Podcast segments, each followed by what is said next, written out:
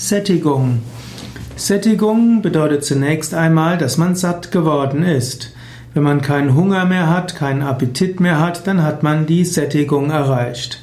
Man kann aber auch Sehnsüchte, man kann aber auch seine Sehnsüchte sättigen. Man spricht von der Sättigung des Ehrgeizes und von der Sättigung der Begierden. Also, wenn man seine Emotionen oder seine Wünsche befriedigt, kann man auch von Sättigung sprechen.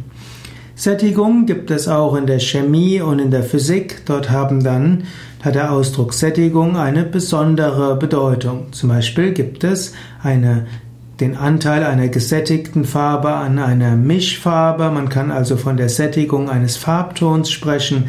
Es gibt in der Chemie die optimale Sättigung des Blutes mit Sauerstoff oder ist eigentlich in der Medizin. In der Physik gibt es den Sättigungsgrad der Luft mit Wasserdampf und in der Wirtschaft spricht man von der Sättigung des Marktes. Langfristig werden deine Begierden nur durch spirituelle Erfahrung gesättigt. Kurzfristig kannst du dein Hungergefühl sättigen. Kurzfristig kannst du deine Wünsche zufriedenstellen. Aber langfristig wird dich etwas Äußeres nie zufriedenstellen.